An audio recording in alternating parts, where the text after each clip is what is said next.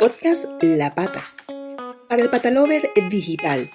Una producción de La Pata Marketing que llega a ustedes gracias a marcas igualmente patalovers como Pet Peterson, collares y accesorios para perros Dog Model. Bienvenidos patalovers al sexto episodio del podcast La Pata, un podcast para patalovers digitales. Hoy hablaremos de un tema controversial e interesante para todos los dog lovers, que es humanizar a los perros.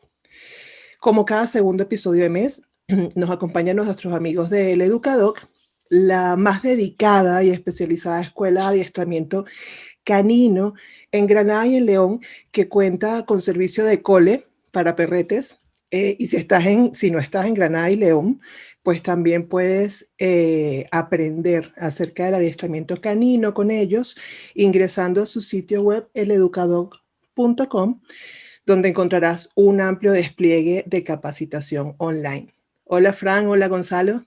¿Qué tal, Gabriela? Muy buenas. Encantado de estar aquí otra vez. Igual. Vamos entonces a, nuestro tema del día, porque después no queremos que Fran tenga que correr para dar explicaciones porque nos quedamos cortos de tiempo.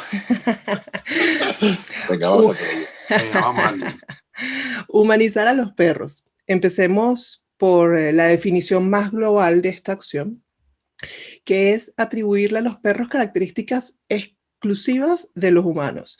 Recordemos que somos razas diferentes eh, y cuando los humanizamos, pues los tratamos como si sus actitudes, sus emociones, su forma de entender el mundo, gustos y hábitos fueran como los de nosotros, los de los humanos. Esta distorsión también es conocida como antropomorfismo, que es definida en el diccionario como la atribución de forma o cualidades humanas a lo que no es humano, en especial divinidades, animales o cosas. Empecemos por ahí, muchachos. ¿Es realmente una distorsión? Realmente, eh, a mí este tema me encanta, ¿no? Porque nosotros somos de los que utilizamos mucho la analogía perro-humano para poder explicar y llegar a la gente, ¿vale? Y por otro lado, porque aunque parezca que no, a nivel del sistema nervioso central no hay tanta diferencia entre perros y personas. El problema, como tú bien dices, está en atribuir esas características puramente humanas y esas necesidades puramente humanas ¿vale? a los perros. Pero es cierto que eh, no existe ninguna especie, que no son razas, ¿vale? son especies diferentes. son, son especies, cierto. Eh, no existe ninguna especie en el mundo con, una similitud a nivel de capacidad de cognición social como las que tiene el perro, similares a las de los humanos. Normalmente se ha tendido a hablar del antropomorfismo con los perros como un problema, mm. y lo es, ¿vale? Pero eh, estamos mucho más cerca de lo que parecemos. Y muchas cosas cuando nosotros somos capaces de verlas sobre nosotros mismos desde un enfoque científico y desde un enfoque correcto, nos puede ayudar a entender mejor y a proponer estrategias que ayuden a los perros eh, de una manera que sea congruente, pero también con sus características propias de su especie. Pero sí que existe a nivel de, de características de cognición social muchísimas más mm, afinidades con nosotros que con ninguna otra especie, incluso con, incluso con chimpancés, etcétera, etcétera. ¿Por qué? Porque los perros llevan más de 30.000 años estudiándonos a nosotros. Entonces ellos han desarrollado un montón de capacidades eh, a nivel de cognición social que los hace muy similares a nosotros y creo que es importante, eh, el, antropomorfismo puede ser una herramienta que nos ayude a entender, pero que tenemos que tener cuidado a la hora de extrapolarla en todos los sentidos porque cada especie tiene unas necesidades diferentes. Y dentro de cada especie, eh, dentro de, los perros, también cada raza tiene unas necesidades diferentes. Claro. Sí, aquí eh, creo que es importante referirnos a, por eso inicié diciendo que era un tema controversial, ¿no? Em, referirnos a, estas, a estos extremos de los que se habla en torno al tema. Hablamos de dos polos, eh, hablamos de, quienes sin saber y movidos por su mismo amor, porque eso no se lo quita a nadie, humanizan al perro. eh, que para ellos es realmente llenarle de amor, consentirlo, y la de quienes hablan de humanización del perro, pues como un maltrato. ¿Cuál es la diferencia entre el amor, demostrarle amor al animal y humanizarlo? ¿Dónde está esa frontera entre estas acciones, que es realmente darle y demostrarle amor a un perro? No sé si Frank quiere contestar esta. Sí, vamos a, vamos a por ello, eh, porque es, este tema es muy complicado y generalmente eh, todo lo que escuchas, otros podcasts, otra información, eh, lo que se lee en el día a día y lo que la sociedad entiende es que el antropomorfismo hoy en día hay que luchar contra él porque vestimos a perros como si fueran humanos, les cortamos el pelo como si fueran humanos, les ponemos el plato en la mesa como si fueran humanos y esto evidentemente es una distorsión muy clara porque está rayando, digamos, el, maltrato en el sentido de que no estamos teniendo en cuenta las necesidades de, este animal. Entonces, lo primero que sí que me gustaría decir es que para todos los que nos escuchen, cualquier persona que decide introducir un compañero en su casa, ya sea un perro o cualquier otro tipo de animal, generalmente con los perros no sucede, pero si tú introduces, hace poquito en un, en un live en las redes sociales comentaba que si tú decides adoptar un petauro del azúcar, que es un animal que la gente no lo conoce mucho, pero está ganando mucho en el terreno de, mascotas, ¿no? Todo el mundo hace un máster sobre el petauro del azúcar porque no lo conocemos. casi nadie ha estado, eh, ha tenido un petauro del azúcar en casa, que por cierto, no lo tengáis, no es, no es buena idea, no es un animal doméstico, ¿vale? Y además no se debería de hacer, pero bueno, hay gente que lo está haciendo, ¿no? Pero todo el mundo hace un máster porque es un animal con unas características muy específicas, es un animal con hábitos nocturnos, es un animal que necesita oscuridad para ciertas cosas, es un animal muy específico con muchas características. Entonces la gente se forma muchísimo antes de eso. Es como tener, no sé, voy a decir burradas que no me, no me gusta mucho, que tener una, anaconda en casa. ¿Vale? Si tienes una anaconda en casa, te vas, a, te vas a, claro, te vas a volver muy loco de qué necesita mm, la temperatura, el terrario, dónde la voy a poner o qué voy a hacer, ¿no? Con los perros no, no pasa eso. Todo el mundo tiene un perro todo el mundo se, ve con las capacidades de tener un perro. Y eso puede ser un error porque la sociedad tiene muchos mitos dentro. ¿okay? Entonces, la, parte, la parte mm, perjudicial es cuando no tenemos en cuenta esas necesidades que tiene el perro por el hecho de ser un perro.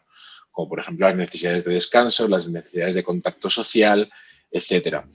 Quiero dar un me, voy a cortar a mí mismo, me voy a interrumpir a mí mismo, porque Gonzalo ha dicho una cosa muy interesante sobre el, antropomorfismo, que es que nosotros utilizamos muchísimo la analogía con nosotros por las similitudes y por la convergencia de, miles de años, dependiendo de la bibliografía, te hablan de entre 20 y 30 mil años que llevan con nosotros.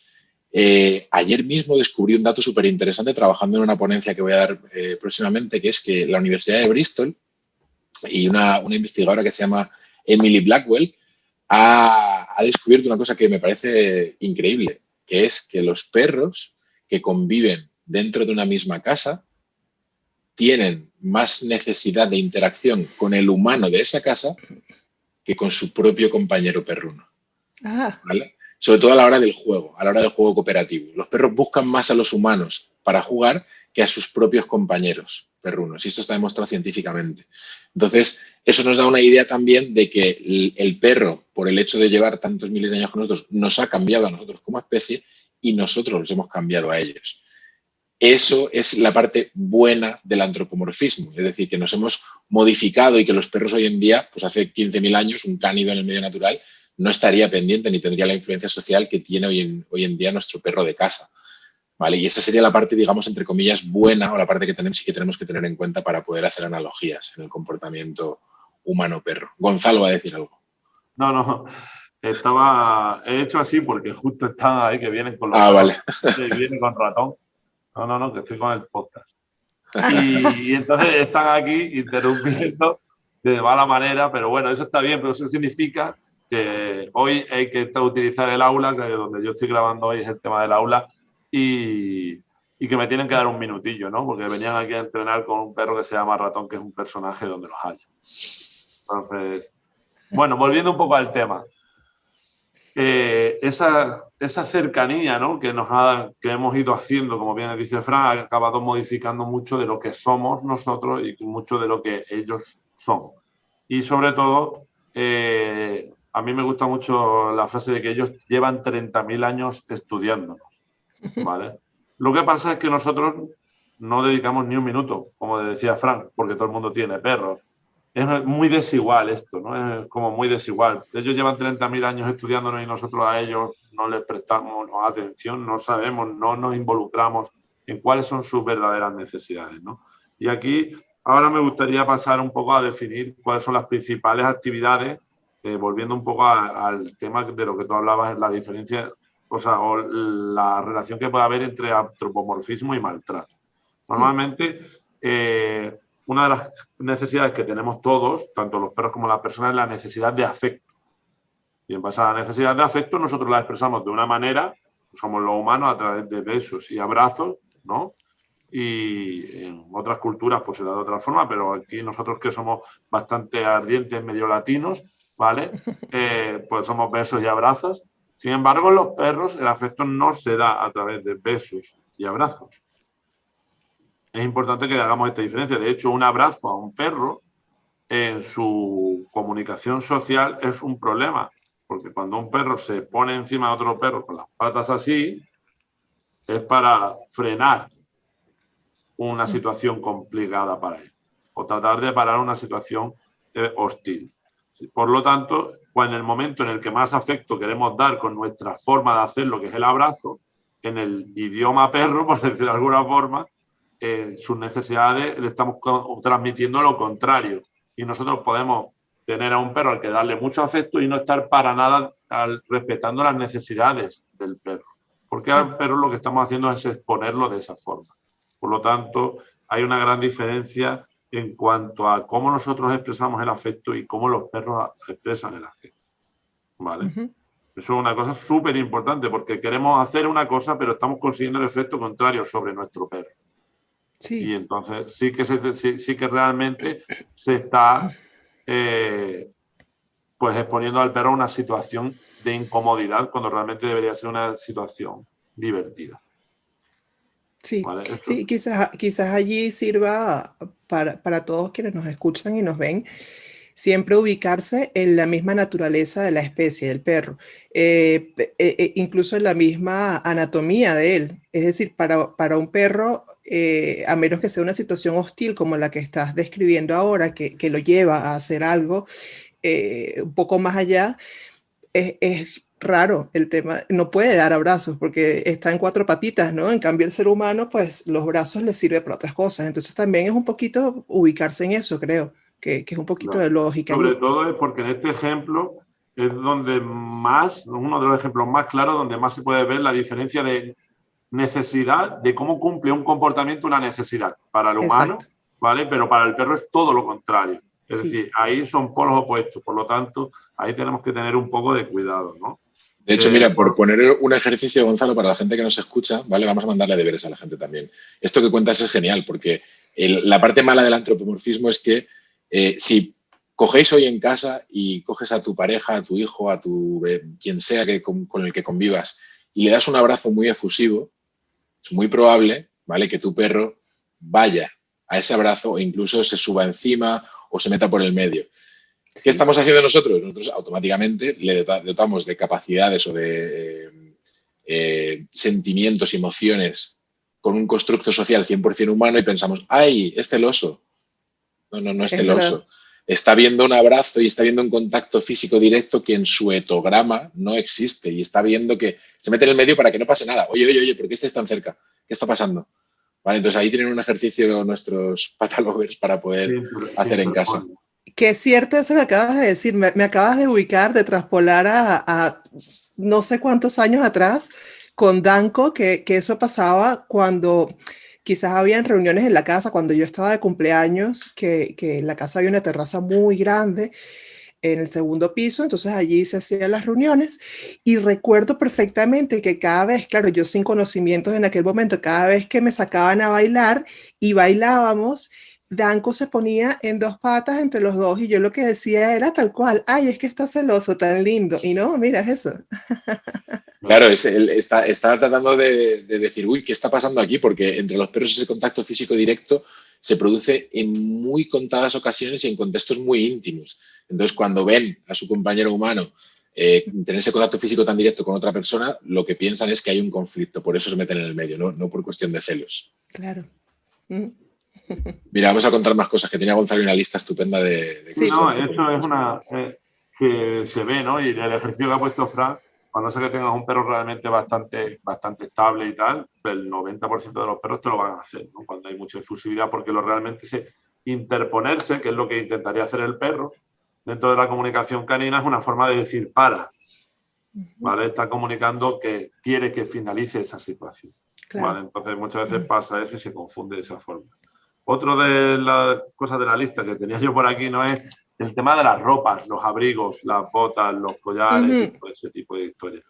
El ser humano eh, siempre se ha definido ¿no? como el único animal que usa herramientas. Después ya hemos dado cuenta de que no es cierto. Hay muchos otros animales que también usan herramientas, ¿no?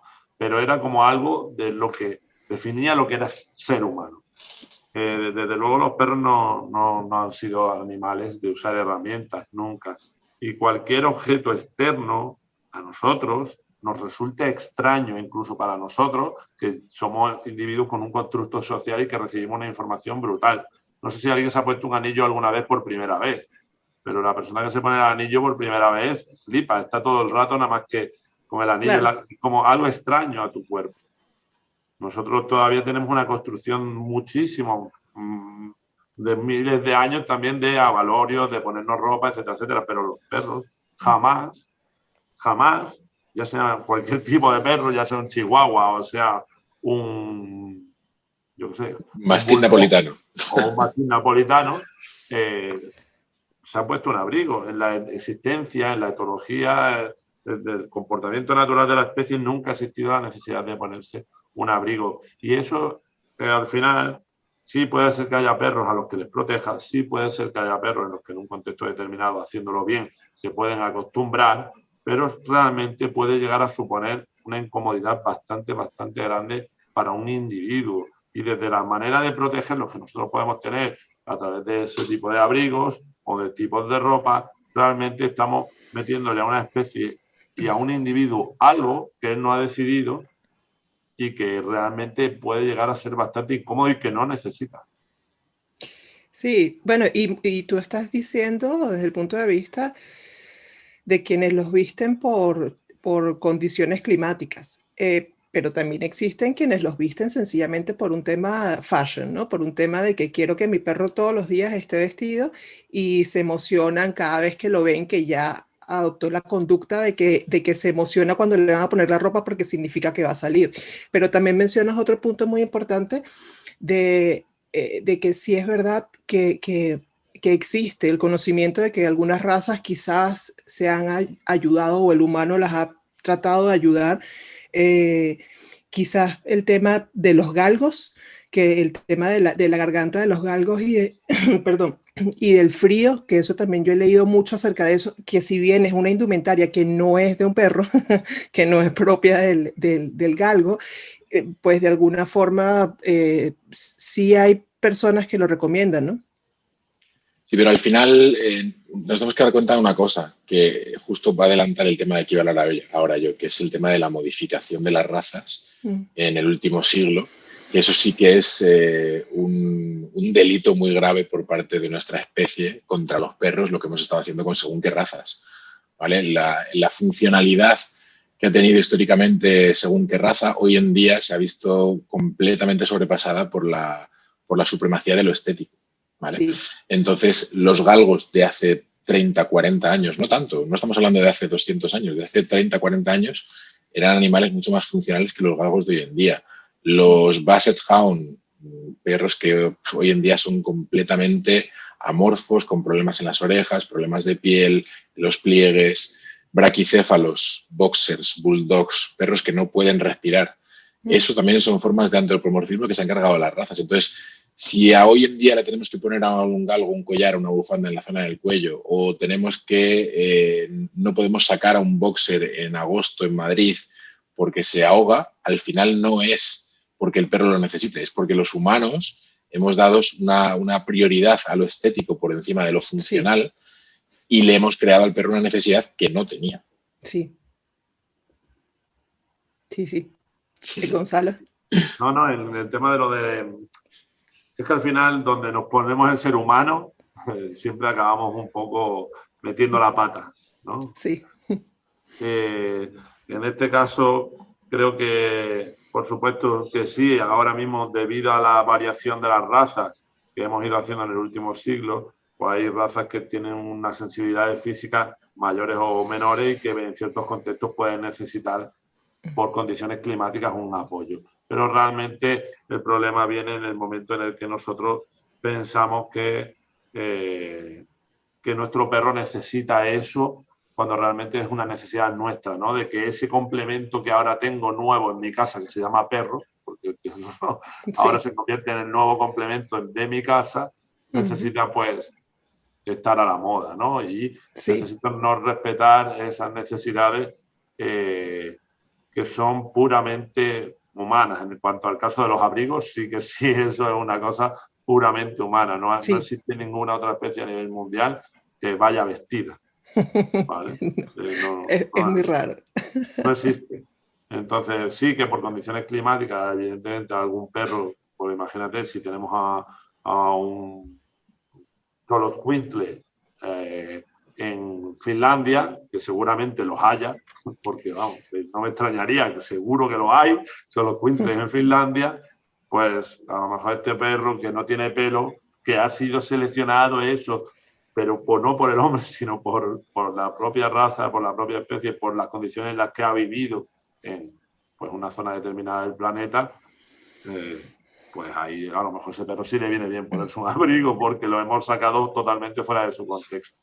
Pero este rollo de vestir a los perros por vestir cumple con nuestras necesidades y ahí es donde está el problema del antropomorfismo, que lo que nosotros hacemos cumple con nuestras necesidades, no con las necesidades específicas de raza. Como por ejemplo, pasando al siguiente bloque también de típicas estrategias que utilizamos, las sillas de paseo para perros. Ah, sí. O el llevar a perros en brazos. bolsos. Como bolsos. Los bolsos, sí. Entonces. los carritos eh, de niños también, que, que los he visto.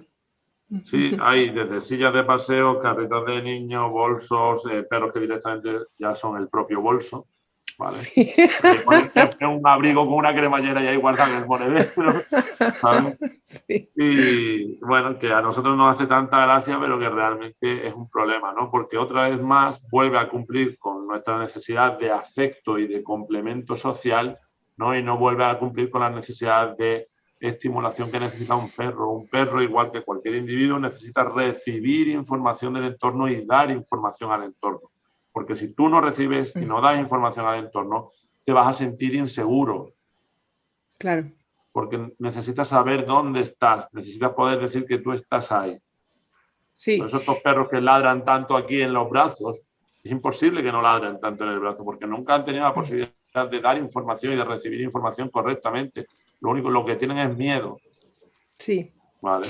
Y, ahí, en ese punto, para que continúes con el otro, pero es que es importante una respuesta de tu parte aquí, que es, eh, de alguna forma nosotros aquí hablamos acerca de, de, situaciones, de cómo solventarlas y de cómo eh, ofrecerles siempre eh, pues las necesidades como, como especie y luego dentro de la especie como cada raza que tenga, que tenga el animal para que sea feliz. Pero también hay un tema muy importante que es nosotros no acusamos porque es normal que haya desconocimiento, es normal que como dice, el, perro tiene, tiene 300 años estudiándonos, pero nosotros no, no nos damos la tarea de hacerlo.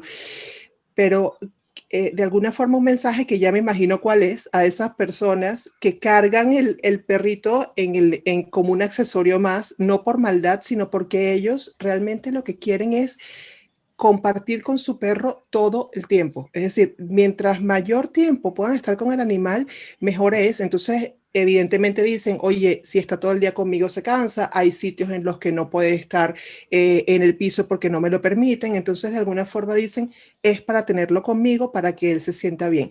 Allí, ¿qué le respondemos? Voy a responderle yo. Mira, si tú tienes un buen tren de vida, tienes una buena posición socioeconómica y adoptas un perro o compras un perro y quieres llevarle a todos sitios y quieres que tenga todos los mm, manjares del mundo y quieres que viva bien y que esté contigo todo el tiempo, tienes que intentar parecerte lo más posible a, una, a un homeless, a una persona que no tenga casa. Si mm. todos pensamos en el perro de esa persona que está en la calle, ¿vale? Esos perros son perros que no están en un bolso, que no están en brazos, que la gran mayoría del tiempo se la pasan sueltos, que pueden dar y recibir información al entorno, como estaba diciendo Gonzalo, y que tienen bastante libertad de movimiento. Y son perros que en la gran mayoría de casos no encuentras un perro con un problema. ¿vale? Yo recuerdo, eh, estuve un, mes y pico en Indonesia y había millones de perros por la calle, millones de perros por la calle y no veías un problema entre ellos. ¿vale? Los perros pertenecían a una casa, pero los perros salían de esa casa, se combinaban kilómetros, estaban entre ellos y no tenían ningún tipo de problema. Somos nosotros los que o sea, eh, el mensaje que le podemos lanzar a esa persona que, dice, no, yo quiero llevar al perro a todos lados, quiero llevarlo en un bolso, quiero darle amor, quiero darle cariño, quiero que lo tenga todo, eh, es un mensaje simplemente educativo al final, porque esa persona no está en realidad dándole todo el amor al perro, lo que está haciendo es satisfacer su propio ego al final, o satisfacer su propia necesidad de afecto. Y es normal, o sea, no, es una cuestión de machacar a esas personas, es una cuestión de, que tengan en cuenta que no están ayudando a ese perro, están utilizando a ese perro como si fuera su propio psicólogo, ¿vale? y, los perros también necesitan su, atención, ¿no? Por, poner otro punto más, ¿vale? Que no se nos vaya el tiempo como siempre, eh, me gustaría hablar de la alimentación un poquito, que seguramente Gonzalo tiene algunas cositas más ahí, ¿vale? Pero mm, en la alimentación también, también los perros sufren eh, este antropomorfismo, ¿vale? Nosotros comemos, eh, bueno, cada uno come lo que come, Hoy en día no se puede, esto no se puede ni, ni siquiera generalizar, pero a priori somos animales omnívoros, ¿no? Y eh, somos capaces de... Nuestro sistema digestivo tiene unas enzimas que aquí sí que son diferentes a las del perro. Y aquí sí que tenemos unas necesidades nutricionales muy diferentes y aquí sí que tenemos una diferencia muy clara en cuanto a la toxicidad de algunos, eh, de algunos alimentos. Entonces es muy importante que tener en cuenta, sobre todo a la hora de poner al perro de comer en la mesa, lo cual es prácticamente absurdo. Es un, el, comer en la mesa reunidos todos juntos con un plato sentados en la silla no deja de ser un comportamiento 100% social e humano, humano, de carácter social. No tiene nada que ver con, perros, nada que ver. Y tu perro no necesita ni patatas fritas, ni chocolate, ni necesita comer harinas. Eh, harinas, ni ese bollo que te estás comiendo tú. ¿Vale? Eh, no, no, lo necesita y además es muy probable que le venga mal. ¿Vale? Entonces, Ah, es que me está pidiendo que le dé chocolate. Ya, pero tú eres un humano responsable que sabes que le va a venir mal y que además vas a tener un problema a largo plazo de diabetes, problemas de glucemia, etcétera, etcétera, etcétera, toda la, cantidad de problemas que se derivan de eso. Y ya dejo a Gonzalo que siga con el siguiente. Alimentación tipo BARF. Pues si alguien lo quiere buscar, podemos dedicar un episodio para esto. Sí, sí. De hecho, nosotros en, en, en La Pata eh, tenemos una, una, marca amiga y cliente muy querida que es Peludo Food y ellos son Dieta Barf y, y sabemos bastante del tema y estamos 100% con eso, ¿verdad que sí? Genial. Eh, yo me gustaría ya poner como, así otro de los, hemos sacado como, los grandes bloques, ¿no? Por decirlo así, del antropomorfismo, esas conductas que nosotros hacemos supuestamente por el bien de nuestros peludos, mm. pero que son bastante comunes, pero que, realmente deberíamos revisar. Hemos hablado del tema de cómo damos afecto a través de los abrazos, hemos hablado del, uso de la ropa como un complemento más de moda, etcétera, etcétera. Hemos hablado de cómo sacar al perro de, sacar al perro de paseo a través de las sillas de paseo, bolsos de paseo y la importancia de dar y recibir información. Eh, Fran, Fran ahora hablaba de un factor súper importante donde hay una grandísima diferencia que es el tema de la alimentación y yo creo que por necesidades un poco de tiempo y no extendernos mucho más, eh, deberíamos de hablar también del cuidado y muchísimo cuidado con los problemas que se pueden generar a los perros con lavar permanentemente al perro, peluquerías, eh, etcétera, etcétera. Porque nosotros somos muy pulcros, dependiendo de, de, de, de nuestras necesidades, pero un perro sufre mucho cuando se le expone a una situación que no controla. Y no hay algo que menos controle que estar encerrado en un sitio donde me están agarrando y me están echando un elemento que no es el que yo he elegido, el agua, ¿vale? Y me están manipulando y podemos generar realmente grandes problemas de reactividad por manipulados, agresión, etcétera, etcétera. Nosotros, Frank, tanto Frank y yo, ¿te acuerdas del caso de Toby, este perro, no? De que, de que limpiaba los oídos todos los días porque era un oh. hueso. Todos los días. Claro, y todos los días, entonces la mujer le mordía, ¿vale? Pero es que estás invadiendo y estás haciendo una actividad desagradable para él cuando no hay ninguna necesidad.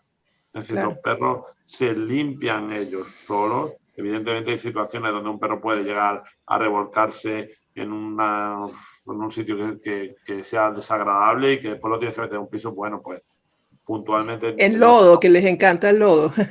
No pasa nada porque por lavarlo puntualmente, pero no puede ser algo continuo en un perro, porque es exponerle a situaciones desagradables. Y si lo vamos a hacer y tenemos un perro al que queremos hacer, tenemos que hacerlo suficientemente bien desde un principio para generarle previsibilidad al perro de que esa situación primero se va a acabar, de que esa situación aparte voy a tratar de hacértelo de la manera más respetuosa posible. Porque nosotros que trabajamos en la escuela con problemas de comportamiento, vemos todos los días problemas de agresión a propietarios por los manipulados derivados del baño y el aseo. Entonces, eh, tu perro cuando te muerde ahí lo que te está diciendo es que hay un problema.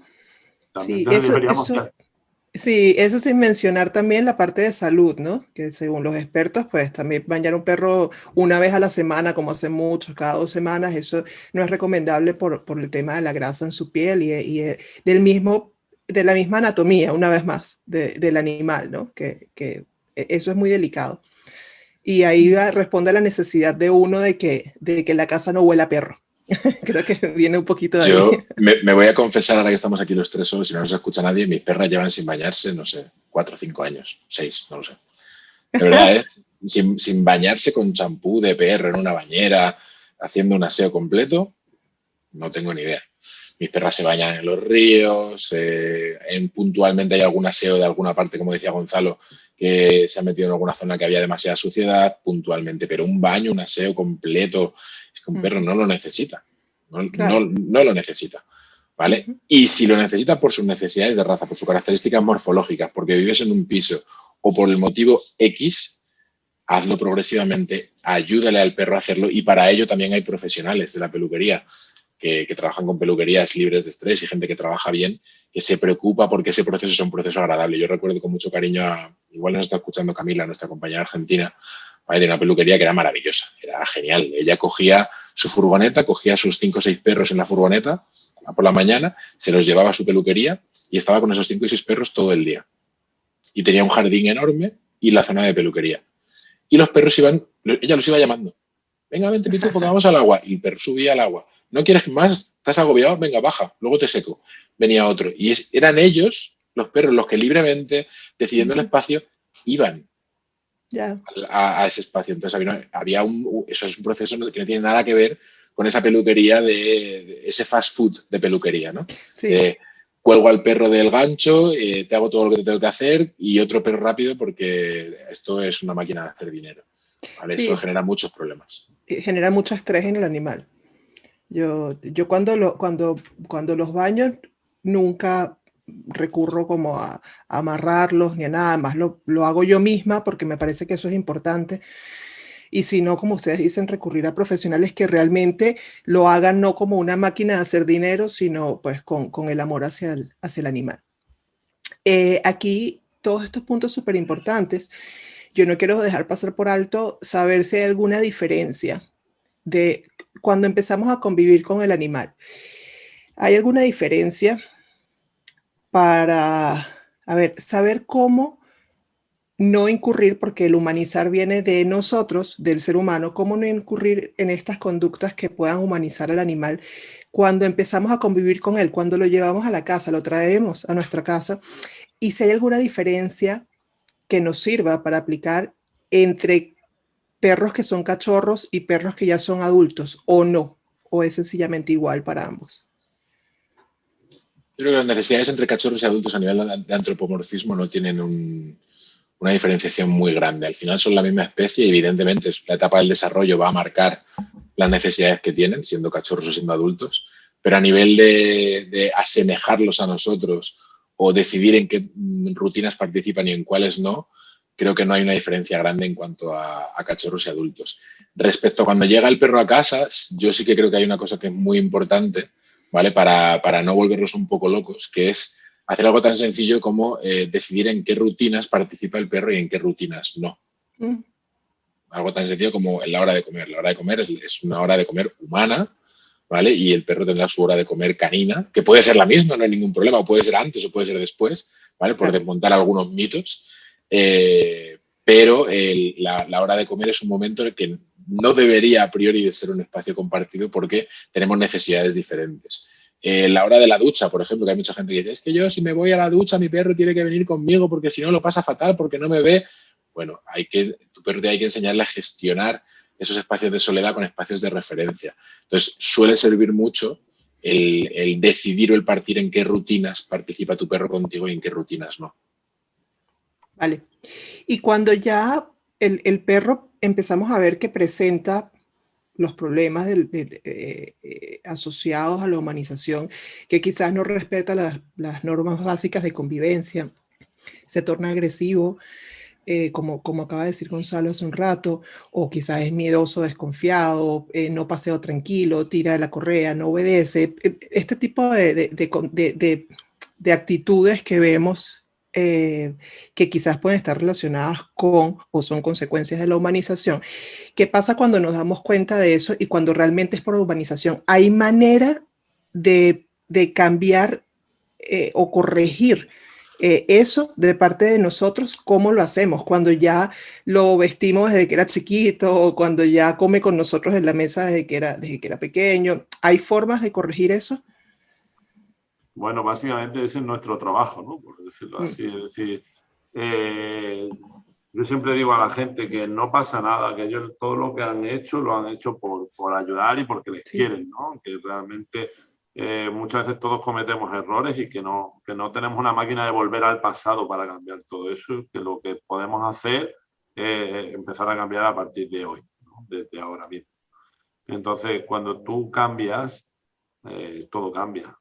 Entonces, eh, tan sencillo como empezar, realmente ver que cuando un perro ladra, cuando un perro tira, cuando un perro llora, es porque lo está pasando mal. Hay una emoción detrás que está diciendo, oye, atiéndeme, ¿vale? Entonces, eh, no es porque esté celoso, que el celo es una, una emoción construida socialmente, eh, humana, ¿vale? Sino que realmente los perros eh, tienen unas emociones y unas necesidades que hay que atender. Y a partir de ahora, desde hoy mismo, si empezamos a cambiar, lo podemos cambiar. Evidentemente, ahora perros que tengan más afectación, sí, el proceso será más difícil, pues puede que sí, ¿vale? Pero lo importante es que podemos empezar a cambiarlo a, través, a partir de ahora. Y creo que ah, para esto, ahora me gustaría, hemos hecho como mucho hincapié en que el antropomorfismo puede ser muy malo, pero yo también he empezado un poco el podcast diciendo que realmente nos parecemos mucho y que a nosotros nos gusta hacer muchas analogías perro-humano para entender. Porque hay muchas, también hay muchas eh, similitudes.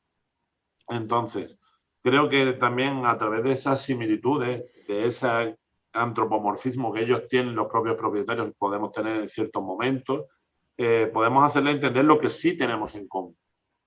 ¿vale? Y haciéndole entender lo que sí tenemos en común, es más fácil que tú puedas ponerte en el lugar del otro, que tú puedas eh, generar estrategias que a ti te convenzan porque las entiendes como propias. ¿Vale? Entonces, a la hora yo de, querer cambiar un hábito tuyo eh, como propietario, lo primero que tengo que hacer es entenderte. Entender que, por qué te está pasando eso y que tú veas que yo empatizo contigo. Es yo lo mismo que tienen que hacer con el perro. ¿Vale? Entonces, eh, buscaremos esa esa necesidad de, ver al perro como un igual, ¿vale? Y le pondremos ejemplos donde sí realmente haya una similitud muy grande para que ellos puedan comprender esos procesos que tienen que cambiar y que ese cambio después se haga efectivo. Porque si no lo comprendes, lo que está pasando, después depende mucho todo el rato de que alguien le vaya diciendo las cosas. Y la clave está en integrar lo que sí puedes hacer. Vale, sí, la, la convivencia sana. Y yo quiero cerrar porque me llamó la atención, eh, que de hecho lo quería tocar ese punto, Eh, ahora Fran habló algo de, de, los mitos. Y yo quiero cerrar con e, ese tema. Cerrar no, vaya, que si tienen ustedes algo más también que quieran agregar, bienvenido sea. Pero sí, de mi parte, creo que existen muchos mitos que hoy en día se están desmontando, existen otras muchas realidades en torno a los perros, a su, a su adiestramiento y a la convivencia con el humano. Existen clichés, sobre todo dentro de este mundo de la humanización eh, de los perros, como dejarle dormir en la cama, eh, que porque el hecho de ser clichés no quiere decir que sean mitos o que sean erróneos, ¿no? Son clichés porque es algo que se repite mucho, es lo que quiero decir. Eh, dejarlos que duerman en la cama, dejar que vayan delante de ti en los paseos, que también hay, hay quienes evidentemente desmontan ese mito porque no tiene nada que ver con el dominio del animal, eh, que se orine siempre que sales de la casa, que eso también muchas veces a lo mejor bajas nada más a hacer algo si vives en un piso y cuando subes el animal se orinó en, en la, en la en la alfombra, eso, eso pasa, ¿no? Creo que es algo, son cosas comunes que puedo apenas mencionar. ¿Qué es mito y qué es realidad con respecto a de, esto que he mencionado y de muchas otras cosas que se le ocurran con respecto a esto de la humanización del perro? Yo creo que podemos hacer tres, tres episodios de podcast de mitos 1, mitos 2, mitos 3. No, claro. Y luego la segunda trilogía de los mitos y los mitos. ¿vale? teníamos nosotros un programa de los que hicimos de la tele, ¿te acuerdas? Que sí o dos hicimos también de mitos. Es súper interesante y lo vamos a hacer, es que así. Hagámoslo, pero mira, contestando a este que dices para que la gente no se quede sin la información, esos perretes que salimos a la calle y nada más que subimos a casa hacen un pipi y esto es una generalidad, no es algo que se pueda coger eh, como, como, un, como, un, mantra. Eh, generalmente es porque si no son capaces de evacuar en la calle, ¿vale? Es porque hay un problema de inseguridad, hay una alerta excesiva en la calle y no se relajan lo suficiente como para hacer un pipi y hacer unas cacas en la calle. ¿Vale? Entonces esos perros que en el momento que llegan a casa lo sienten como un espacio seguro, lo sienten como un espacio de tranquilidad, dicen, ahora, ¿vale? Sí que puedo pararme a, evacuar. El, momento de, hacer las necesidades en los perros es un momento en el que ellos se saben vulnerables. ¿Vale? De hecho, hay muchos, hay un estudio, leí un estudio hace un poquito, es un estudio muy curioso que habla de que los perros cuando, cuando van a hacer cacas, automáticamente miran a su propietario mientras lo hacen. ¿Por qué? Porque es su referente dentro del espectro social. Entonces, en ese momento que se sienten vulnerables, buscan ¿vale? toda la información social que le puedas aportar tú del entorno. Es decir, si tú en ese momento que ellos están o se sienten vulnerables, tú de repente corres, ¿vale? Ellos están usando esa información para decir, vale, menos mal que te tengo a ti que me estás diciendo que algo pasa, ¿vale? Porque yo aquí estoy vulnerable, necesito un momento de, tranquilidad, Entonces, cuando suben a casa y hacen ese pipi, generalmente suele ser por inseguridad. Creo que has dicho algún cliché más. Has dicho. El de dormir en la cama. Dormir en la cama. Dale, dale. bueno, pues eh, creo que aquí dormir en la cama siempre han dicho, ¿no? Que si un perro duerme en la cama, pues eh, se puede convertir en un perro dominante, ¿no? Algo así está relacionado como con la dominancia.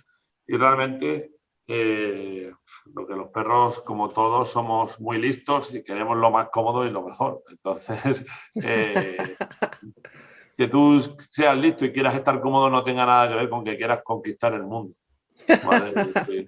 Creo que es diferente. Entonces, sí, si a un perro le das la oportunidad entre dormir blando y dormir duro, pues decidirá dormir blando. ¿Vale? Aunque realmente los perros nunca hayan usado colchones de látex para dormir, pero sí que se hacen sus propias camas y se buscan su forma de estar más cómodos en ciertos, en ciertos lugares. Entonces, pero no tiene nada que ver eh, dormir cómodo con querer conquistar el mundo. Por lo tanto, no es humanizar. Eh, si quieres que tu perro duerma en tu cama contigo y tú lo disfrutas mucho, pues aprovecha y hazlo todo lo que puedas. Yo, por ejemplo, como cuando se empiezan a, menear mucho por la noche, no me gusta porque me despiertan, entonces como, venga, al, fuera, al, tomar por saco, tira por ahí. ¿vale? Pero Fran, por ejemplo, duerme ahí eh, cinco en la cama. No, cinco, cinco tampoco, tendría que tener una king size, no. No, pero a ver si a mí no me importa, mis perras tienen, tienen espacios de referencia, tienen sus transportines, tienen sus camas, ¿vale? Pero también, si quieren venir a la cama, no tienen ningún problema. La gran mayoría de, de cánidos en el medio natural eh, duermen juntos, porque además eso también les ayuda a estar más seguros, les ayuda a que si hay algún peligro o algo, pues al final se acaben comunicando entre ellos. Sí que es cierto que evidentemente no, si no genera ningún problema, ¿vale? Puedes hacerlo. También es cierto que hay perros que no, no por el hecho de dormir en la cama, sino por otras causas, acaban generando problemas durmiendo en la cama, como el tema de gruñir si lo quieres bajar, el tema de que no te dejen espacio, pero generalmente la causa no es que duerman en la cama, la causa es otra subyacente que hay que trabajar. Vale. No, no es ese tema. Y el último que mencioné es el clásico de que el perro vaya adelante cuando están de paseo, adelante de ti. Al final es un tema como lo que dice Gonzalo. ¿no? Mm, alguien, alguien dijo alguna vez, el perro va adelante es que quiere dominar el mundo y quiere dirigir el paseo y quiere ser el nuevo Adolf Hitler, pero no hay ningún estudio científico que lo, que lo corrobore, no hay ninguna evidencia que hable de este, de este mito Sí que hay evidencias que hablan de, las inseguridades en los perros, de que los perros, por ejemplo, muchas veces tiran de la correa por un tema de inseguridad, que quieren llegar a los sitios súper rápido o que están en una plena respuesta fóbica y la correa parece que lo que está haciendo el perro es querer dominar el paseo y lo que está haciendo el perro es que está muerto de miedo y lo único que quiere es salir de esa situación. Eh, problemas de autocontrol, problemas de, excitación, problemas de funcionalidad, de que, me, de que me ha servido siempre tirar de la correa y por eso tiro. Entonces, no, hay, no existe una evidencia científica sobre eso. No me dejan no me dejan eh, de explorar el mundo y yo tengo unas necesidades, ¿no? Como perros que van con correas así, ¿no? Es imposible que un perro no tire de la correa con una correa así. Ese perro, hay un olor allí al que quiere llegar, hay un árbol allí al que quiere llegar. Y si yo quiero algo y lo necesito y, y quiero, pues lo voy a luchar. Es decir, voy a intentar ir para adelante porque para mí es importante poder explorar. Este es un momento. Es decir, Tú cuando vas de paseo con tus amigas, nadie te dice dónde te tienes que poner. No. Y porque a los perros sí. Que no tiene ningún sentido.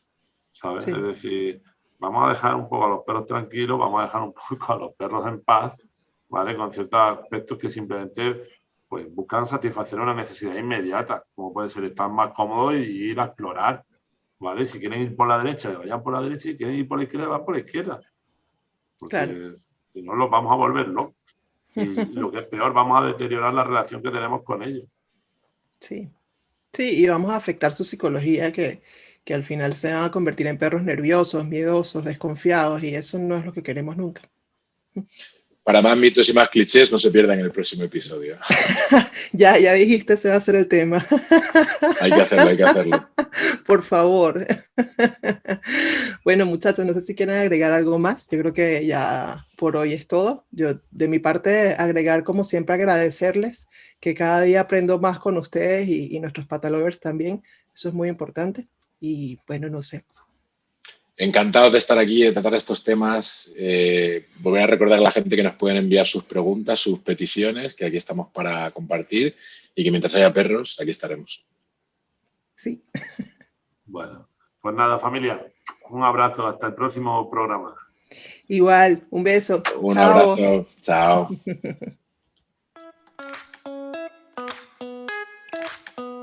Podcast La Pata. Para el Patalover Digital una producción de la Pata Marketing que llega a ustedes gracias a marcas igualmente patalovers como Pet Peterson, collares y accesorios para perros Dog Model.